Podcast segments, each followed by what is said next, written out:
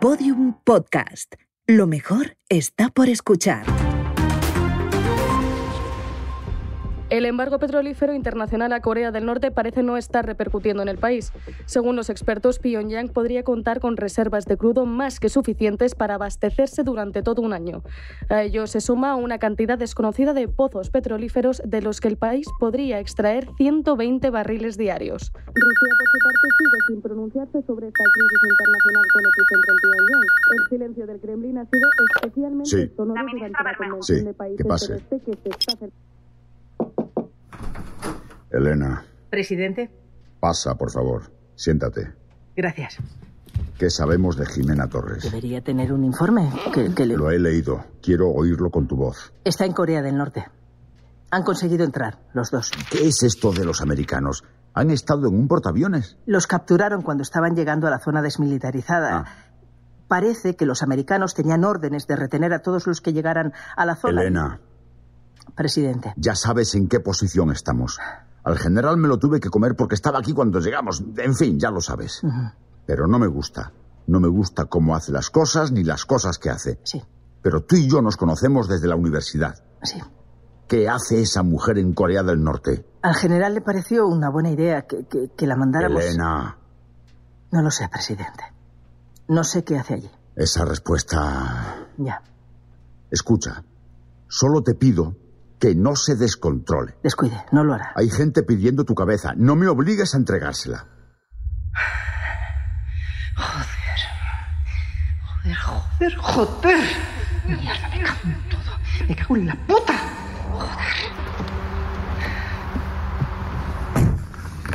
Al ministerio. Sí, sí, claro, por la M30 o por Princesa. Por donde sea, venga, al ministerio, por favor. ¿Sí? Bermejo, ¿Quién es? Raquel Arjona. Raquel. ¿La periodista? Sí, ¿De dónde ha sacado este número? no se lo puedo decir. ¿Cómo que no? ¿Estoy en directo? No, no, no, no. No se preocupe. ¿Tiene un minuto? Pues la verdad es que ahora mismo no. Sé que Jimena Torres está en Corea del Norte.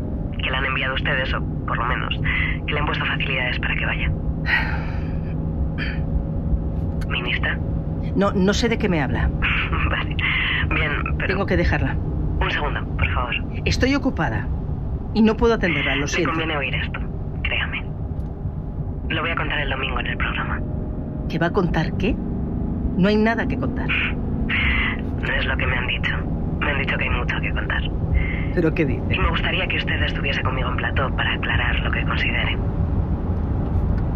Piénsalo. Este es mi teléfono personal. No, no voy a ir a su programa. Bueno, entonces ya sabe a qué se expone. Voy a colgar. Pero piénselo, por favor, Iván. No me lo puedo creer. No me lo puedo creer. Para el coche. ¿Aquí? ¡Para el coche, joder! Vale, vale.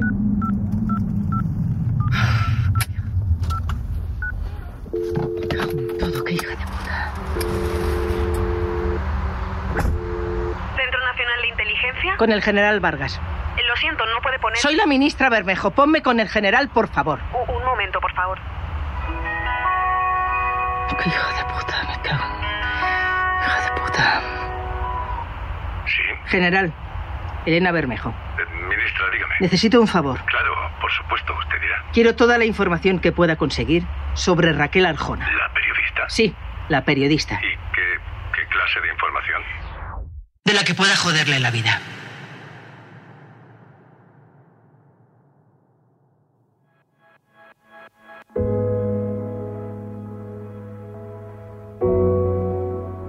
¿Cómo empieza una guerra? ¿Cómo empieza una guerra? ¿Cómo empieza una guerra? ¿Cómo empieza una guerra? Las guerras empiezan mucho antes del primer disparo. Durante décadas creímos que, que las guerras mundiales eran cosa del pasado, que una tercera guerra mundial nos destruiría a todos y nadie deseaba tal cosa.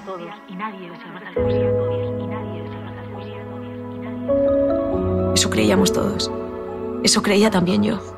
Eso creía también yo. Eso creía también yo. Eso creía también yo. Por supuesto, estábamos equivocados. Estábamos equivocados. Estábamos equivocados. Guerra 3, Segunda temporada. Episodio 2. Arroz Dorado.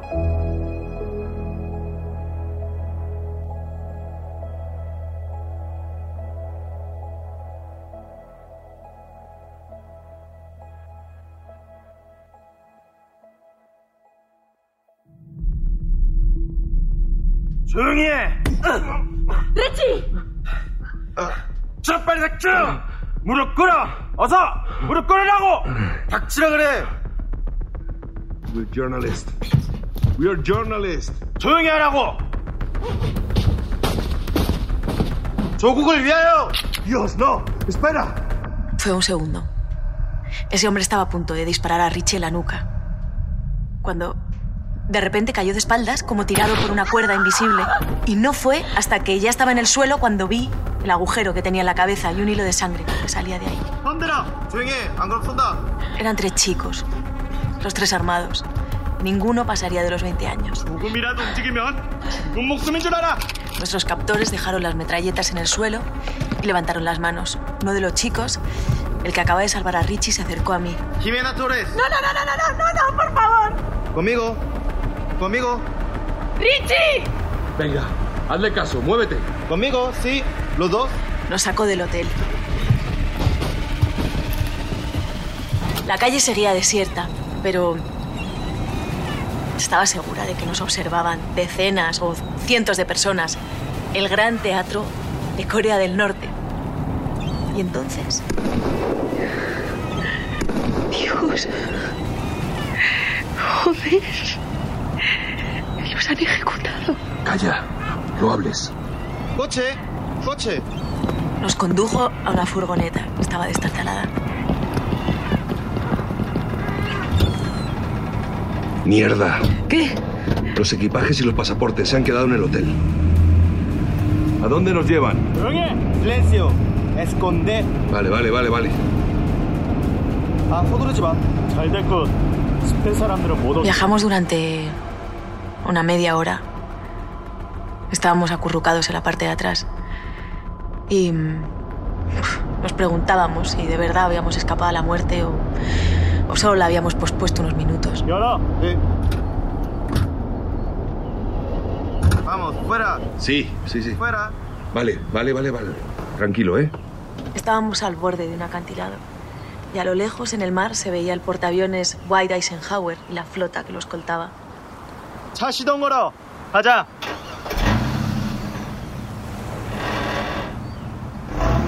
¿Quiénes sois? ¿Por qué nos habéis ayudado? Silencio. En el suelo, disimulada con tierra y con hierba, había una trampilla de madera. ¿Qué te parece? Era una cueva natural, horadada en la roca y tendría como 10 metros cuadrados. Había una mesa con una radio de onda corta, planos, carpetas y varias pistolas viejas. Había ropa y pelucas de, de, todo tipo. Y colgada en una pared una bandera negra con la silueta de un pulpo. Buno, Buneo. Buneo. ¿Quiénes sois? Fue a responder, pero el otro le interrumpió con un gesto. Era el líder y lo quiso dejar claro. Seo. Eh, Seo. Yo, Don Juan. Nosotros somos Jimena y Richie. 히메나 토레스. 올 줄 알고 있었다. Nosotros sabe que vosotros venir a Sugangni. ¿Cómo? Seok, el líder, señaló la radio. Americanos, amigos. ¿Estáis en contacto con los militares americanos? Sí, 문어, 문해요. Pulpo. ¿Qué, Em, ¿Qué pasa con el pulpo? 우리는 문어부대 소속이다. 이해하게끔 설명해줘. ¿Qué dice? Nosotros, 문해요. espías. Muneo. ¿Es una red de espías? Sí, espías. Espera un momento. ¿Conocéis a Jimin Lee? 지민 리? Es una gimnasta. Ella es espía como vosotros. 이지민이라는 사람을 아냐고 물어봅니다. 지민 리? 아니 누군지 모르겠는데? No. 미군들이 너희들을 감시하라고 했다. 하지만 너희는 여기서 머물 수 없다. Ahora vosotros marchar. ¿A dónde? Hemos perdido nuestros pasaportes. Y nuestro material de trabajo. material? Em, la cámara, el ordenador. Los teléfonos. 뭐라는 거야? 여권이랑 자기 물건을 잃어버렸답니다. 여권 없이는 아무것도 할 수가 없어. 다른 것들은 가능하지만. SEO decir pasaportes no ayuda. Cámara sí. Ordenador sí. Eso sería estupendo. ¿Cómo? ¿Dónde? 가자. 스페인에 보러 가자. En español. ¿Español? ¿Es un sitio? No. Español. Hombre. Pero antes, ropa. Pelo. ¿Qué? No te, No te entiendo. Ropa, pelo. Ah, que quieren que te disfraces. Boduga Jimena Torres será eh, agüita. ¿Qué ha dicho? Que en Corea todos conocen Jimena Torres. Todos conocen Jimena Torres.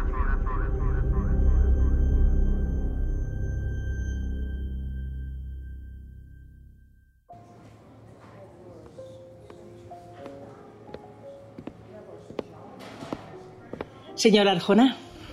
Ministra. Disculpe el retraso. No, no se preocupe. Y tú TM, por favor. Como quieras. Perdona por citarte con tan poco margen, pero estas cosas es mejor hablarlas cara a cara. Vamos a hablar aquí, en recepción. Claro. ¿Por qué no? No sé, creí que iríamos a una habitación. Aquí estamos bien. Pero esos hombres pueden oírnos. Esos hombres son míos. ¿Cómo? Vienen conmigo. Y esa pareja de ahí también. Llevan vigilándote desde que has llegado. Ella tiene un inhibidor de frecuencias. Vale.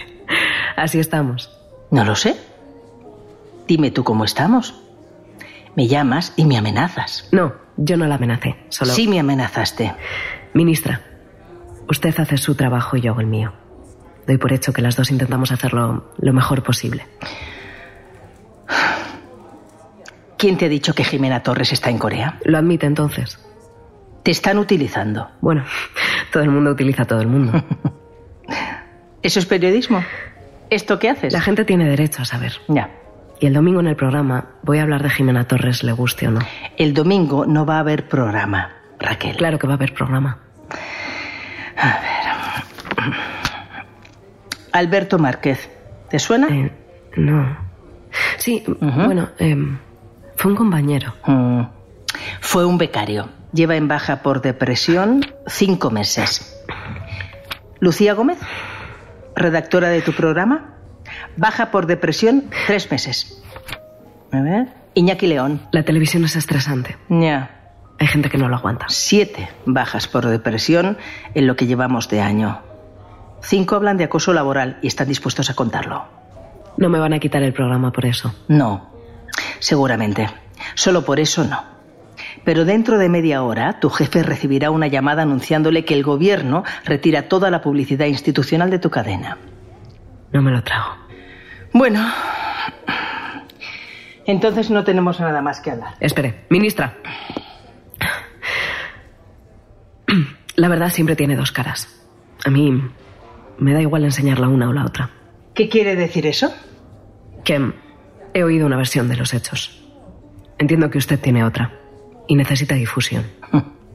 Deme una exclusiva. Yo le ayudo a usted. y usted me ayuda a mí. Yo me puse una peluca y un vestido coreano y Richie se rapó la cabeza con una maquinilla que había en el refugio y también se vistió a la manera coreana. Oye, háblanos de ese español. ¿Quién es? Ser hombre de... SEO dice paciencia. Sí, cojonudo. Viajamos durante una hora, primero por carreteras y después por caminos que estaban sin asfaltar. Cada vez estábamos más lejos de cualquier parte. Llegar. Fuera. Por fin. Estábamos en mitad de un arrozal. Y allí había un complejo pequeño formado por cinco chabolas con tejados a dos aguas. ¿Qué es este sitio? Español. Casa. Seok nos llevó hasta una de las chabolas. Tenía una tela en vez de una puerta y nos detuvimos delante de ella. De la cabaña salió un hombre flaco de unos 50 años. Llevaba ropas viejas y, estaba rodeado de niños. ¿Y Bunderen Dugusichok. Dugusicho? ¿Spain o yo? ¿Quiénes sois? Es la primera persona que no me reconoce en este país. Somos periodistas. ¿Qué hacéis aquí? Nos han traído ellos. Nos han dicho que conocían a un español. ¿Dos íteres ocho que Año, Marchaos. Por favor, por favor, necesitamos ayuda. Aquí todo el mundo necesita ayuda. Mira a estos niños. Solo comen arroz y solo el que yo puedo darles. Escucha, te podemos pagar. No me insultes. No, no, no, no, no, no hablo de dinero. Podemos dar visibilidad a lo que hagas aquí. visibilidad es lo único que no quiero. ¿Por qué crees que estoy en mitad de la nada? Por favor. ¿Queréis ayudar? Sí, Coged esos cestos. Recoged arroz con nosotros. ¿Lo dices en serio? ¿A ti qué te parece? Venga, vamos. ¿Qué? ¿A coger arroz? Claro.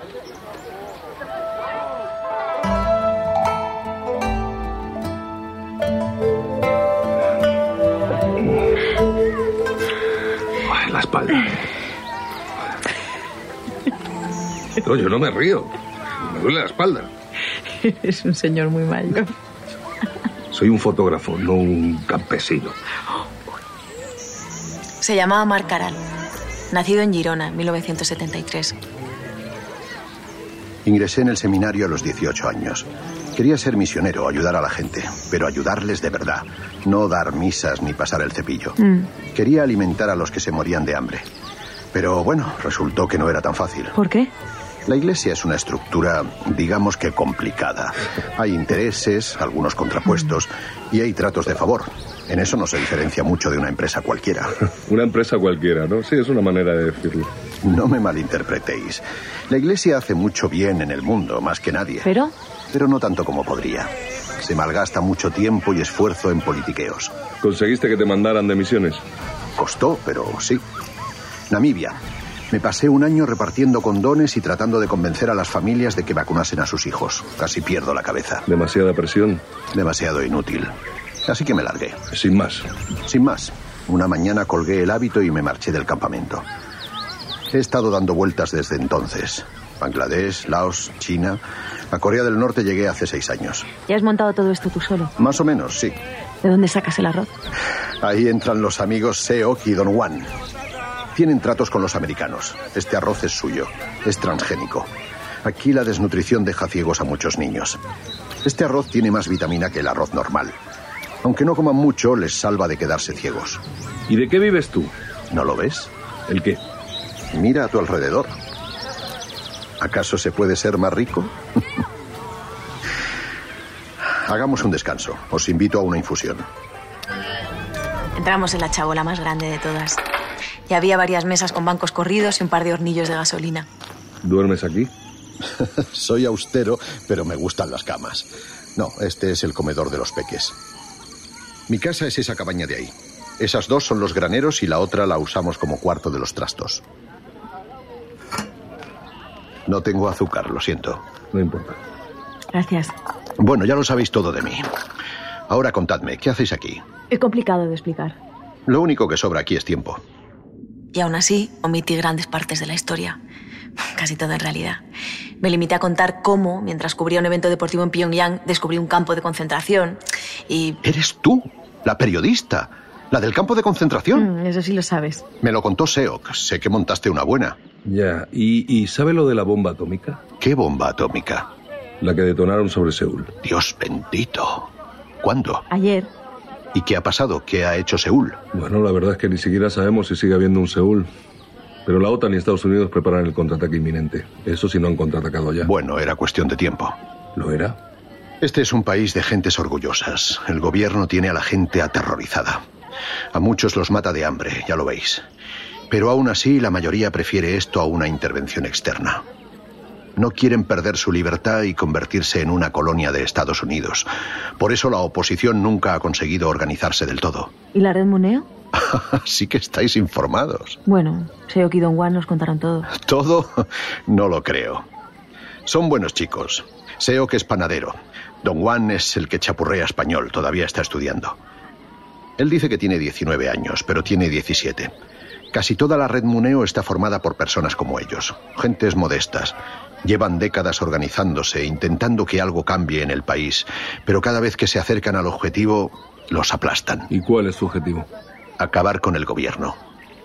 En 2014 estuvieron cerca. Consiguieron tener un agente muy arriba, Yang Song-taek, el tío de Kim Jong-un. Ah, sí, sí, sí, sí, me acuerdo de eso. Leí que lo mataron. ¿Y formaba parte de la red Muneo? Eso dicen, pero vete a saber. Yo solo sé lo que me cuentan, que es el 1%. Y de eso no me creo ni el 1%. Os recomiendo que hagáis como yo. No os fiéis de nadie. ¿Ni de ti? Para. Especialmente de mí. ¿Quién se fiaría de un jesuita arrepentido? En este país el gobierno lo sabe todo de todos. De ahí que la resistencia sea poco menos que una misión suicida. Hay espías del régimen por todas partes. Nadie sabe si su vecino, su panadera o su hermano es un espía. Así funciona la policía secreta. Por eso es tan infalible. Porque puede ser cualquiera. El responsable es un cubano que se trajeron de La Habana. Ernesto cuando- González. El mismo, sí. Lo conozco. Él me vigilaba en Pyongyang. Vaya. Esos que estaban muy preocupados por ti o muy interesados. El- el- ¿Ese tío es el jefe de la policía secreta? Es más que eso. Él inventó el sistema tomando como modelo el espionaje del régimen castrista.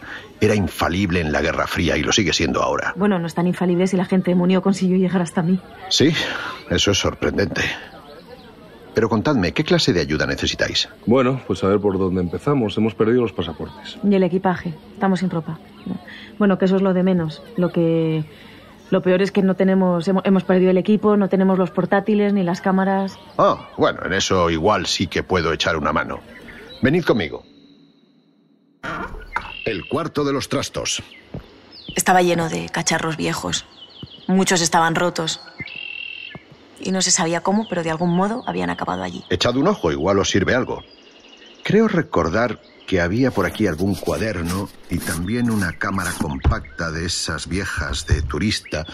No sé si funcionará. ¿De dónde sale todo esto? Me lo trae la gente de Muneo. Regalos para los niños. Hmm. Gracias. Otra cosa, doy por hecho que os quedáis esta noche. Bueno, eh, no tenemos dónde ir. Podéis dormir aquí mismo. Ahí tenéis un par de colchones. Mañana empezamos a recolectar a las seis de la mañana. A las nueve se sirve el desayuno. Muy amable. No el vuestro, el de los niños. Vosotros me ayudaréis a prepararlo.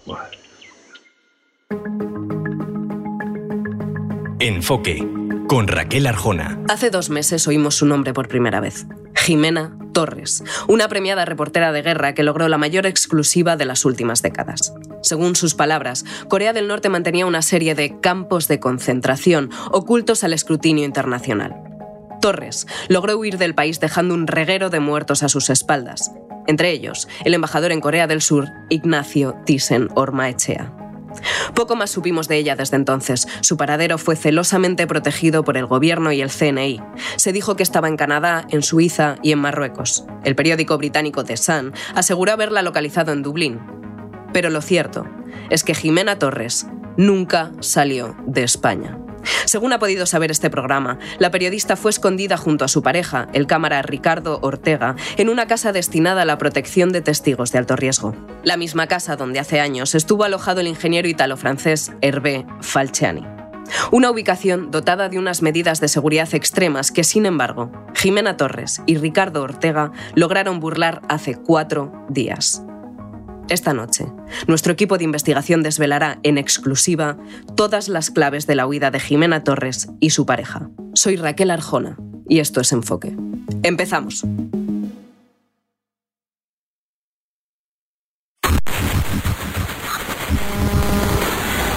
Sí.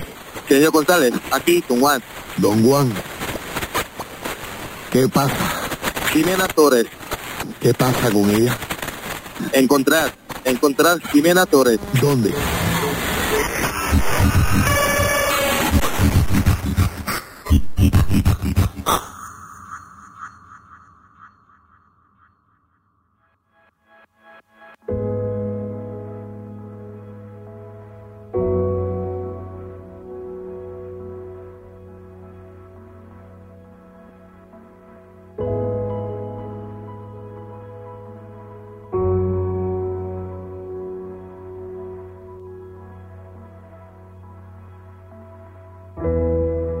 Guerra 3 es una serie original de Podium Podcast. Escrita por José Antonio Pérez Ledo, dirigida por Ana Alonso, realizada por Roberto Maján y producida por Jesús Blanquiño y David Tomillo.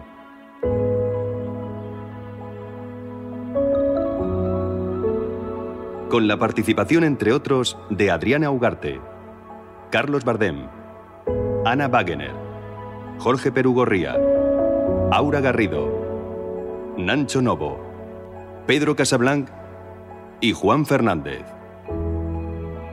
Todos los episodios y contenidos adicionales en podiumpodcast.com y en nuestra aplicación.